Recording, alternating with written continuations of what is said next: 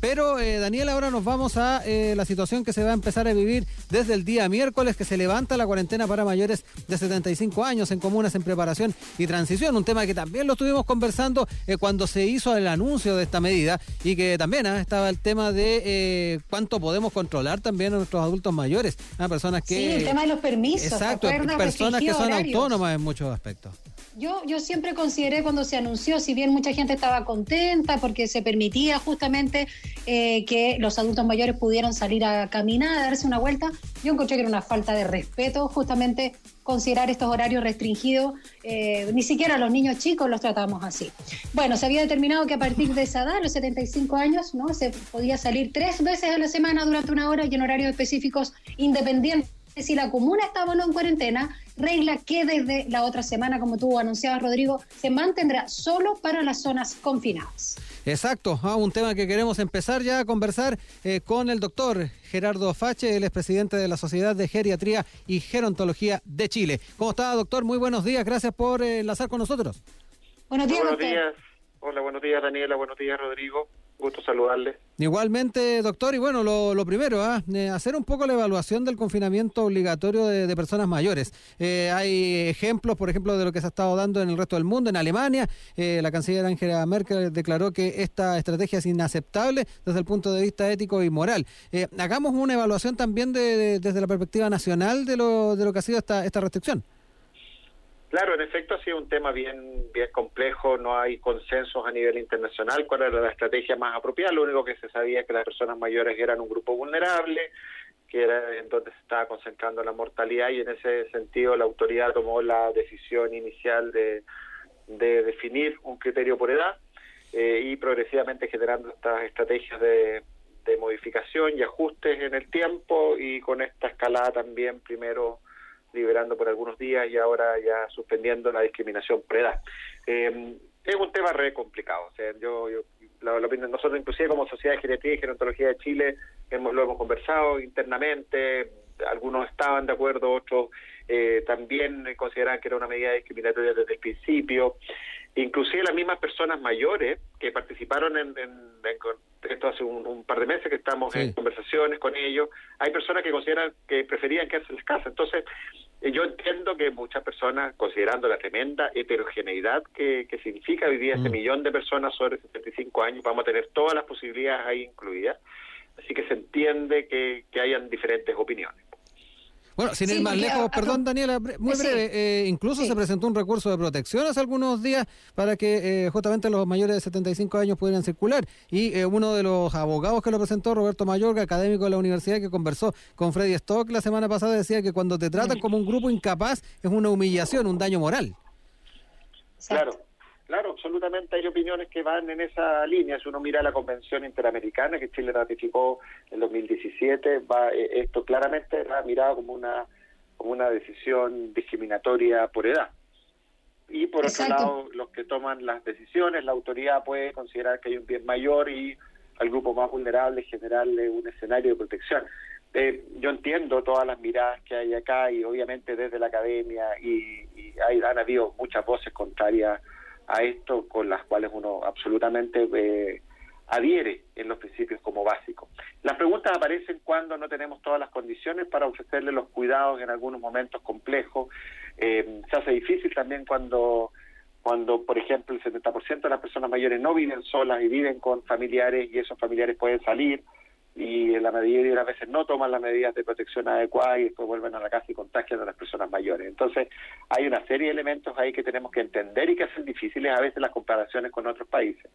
Sí, doctor, pero cuando estamos hablando de personas autovalentes, autónomas, activas, eh, se evidencia igual este trato discriminatorio que de hecho lo acusaron públicamente personalidades como Patricio Bañaos, Agustín Esquella, Roberto Mayorga, como decía también Rodrigo Alcaíno, porque acá también se evidencia, que es algo que ha hecho la pandemia con varias, varios aspectos de nuestra idiosincrasia, no solo chilena, sino en general, es eh, justamente las desigualdades. Y acá hay un tema con los adultos mayores que siempre han estado al margen, o sea, eh, somos una sociedad construida adultocentrista, eh, también donde el hombre ha tenido permanencia, obviamente las mujeres obviamente estamos dando nuestra lucha, pero hay un tema también con la llamada tercera y cuarta edad que, está acusando esta pandemia.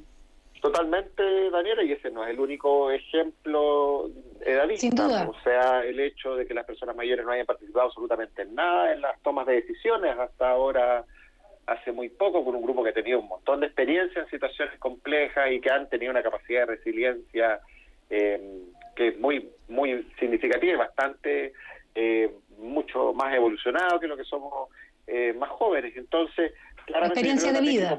Sí, absolutamente. Yo creo que como sociedad no hemos perdido la oportunidad de tener a las personas mayores eh, ayudándonos a entender también cómo mejor llevar estos procesos y no tener respuestas a veces tan automatizadas o impulsivas que muchas veces no son las más adecuadas.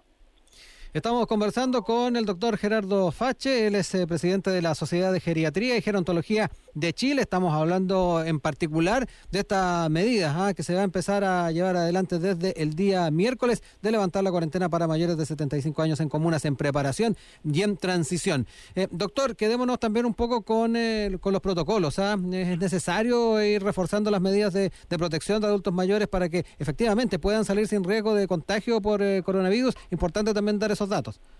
Absolutamente. Aquí la, recomendación que hace la autoridad eh, y nosotros como sociedad en ese sentido la compartimos completamente, que las medidas de precaución hay que mantenerlas en los estándares que las personas mayores han tenido en estos momentos, el uso de mascarilla, el distanciamiento físico, el lavado de manos frecuente, el uso de alcohol gel, el evitar el hacinamiento, el evitar estar eh, en espacios cerrados son medidas fundamentales que tienen que mantenerse, pero no solo para las personas mayores. O sea, todas las personas debiéramos mantener ese estándar alto de eso. No sacamos nada con centralizar este esfuerzo solamente en las personas mayores. Y en el caso de las personas que tengan enfermedades crónicas importantes y pueden evitar salir de su casa, y nuevamente esto no solamente se restringe para las personas mayores, sino para cualquier persona de cualquier edad, ojalá que se queden en sus casas. Y eso es uno de los puntos también que queríamos resaltar nosotros. Entonces se entró en el grupo de los mayores 75, pero ¿qué pasa con alguien de 50 que tiene un montón de enfermedades crónicas? Esa persona es de altísimo riesgo y esa persona también si se contagia por COVID tiene un altísimo riesgo de morir. Entonces es importante entender que esto no es solo para las personas mayores, sino todos los que tienen alto riesgo debieran ojalá quedarse en casa. Doctor eh, Fache, también preguntarle sobre los principales problemas de salud que ha dejado el confinamiento de la población más adulta. ¿Qué es lo que han detectado? ¿Cómo también se puede abordar? Y estamos hablando principalmente de la salud mental. Eh, eh, en efecto, Daniela, salud mental y salud física. Yo diría que esos son los dos grandes dominios que hemos visto más comprometidos. En lo mental hemos visto aumentos sustanciales, los cuadros de ansiedad, de depresión, inclusive la Fundación Míranos tiene estadísticas bastante violentas con respecto a la tasa de incidencia de, de intento de suicidio. Y en las personas con demencia, mm. muchísimas alteraciones conductuales que han hecho muy difícil el rol de los cuidadores, que son un grupo súper invisibilizado. Y en cuanto a salud física, pérdida de condición física, pérdida de masa muscular, y eso como consecuencia ha traído alteraciones del equilibrio, más caídas, más fracturas y consultas tardías porque la gente tiene temor de ir a los centros asistenciales de salud y muchos de ellos también estaban cerrados. Entonces, esto determinó que las personas no consultaran oportunamente y obviamente el desenlace de ese tipo de eventos es mucho peor en esas condiciones. Eh, doctor, ya casi para ir cerrando, eh, queremos eh, también ir abordando dos temas que son fundamentales también cuando hablamos de este grupo etario. Una cosa tiene que ver con de qué manera se puede colaborar, cómo pueden colaborar los cuidadores y familiares de, adultos mayores, esto en el escenario que estamos viviendo y con la posibilidad de apertura que tenemos ahora. Y lo otro, si, si efectivamente se ha podido hacer seguimiento de la situación en residencias de ancianos y cómo han ido enfrentando la crisis sanitaria. Al principio, en el mes de marzo, teníamos ahí algunos datos, algunas informaciones donde se dieron contagios y, muchas veces no, había tanta claridad o transparencia en algunos, algunos organismos que son de carácter privado. ¿Cómo se ha manejado ese, ese aspecto también? Bien, con respecto a la, primera pregunta, eh, aquí hay que entender que el 90% de las personas mayores son completamente autovalentes y no necesitan de un cuidador y no necesitan de alguien que les haga su, su cosa, por lo cual el grupo es bastante selecto de estos que necesitan tener ahí cuidado, pero eso no lo lleva a números y uno toma las cifras que tenemos de personas que son dependientes severos, que más o menos un, un 5% de la población, hay un número que puede ser significativo. Pero, pero claro, en ese grupo las precauciones son también para los cuidadores de, de tomar ahí todos los resguardos y asegurar que tengan acceso a todas las necesidades que estas personas tienen, de alimentación, de sus tratamientos, de sus controles, situaciones que hoy día se están empezando también a rehabilitar progresivamente, inclusive a través del, uso de tecnología.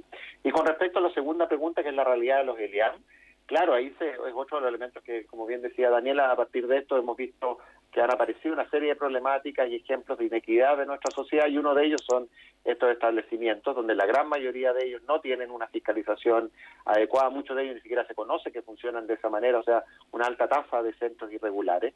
Senama tenía un rol activísimo en esto, pero la, el marco de acción que tenían ellos inicialmente era muy acotado. Recuerden que ellos tienen prácticamente un centro por región, con, eh, con actividad directa, si eso lo que hacemos mm. extensivo, los que están bajo su tutela más o menos son 200 y el número de LIAM eh, considerados son más de 2.000. Entonces, la mayoría de ellos estaba fuera de, esta, de este marco. Se ha aumentado muchísimo, hoy día son más de 1.000 los que están en control y participando y dando información diaria.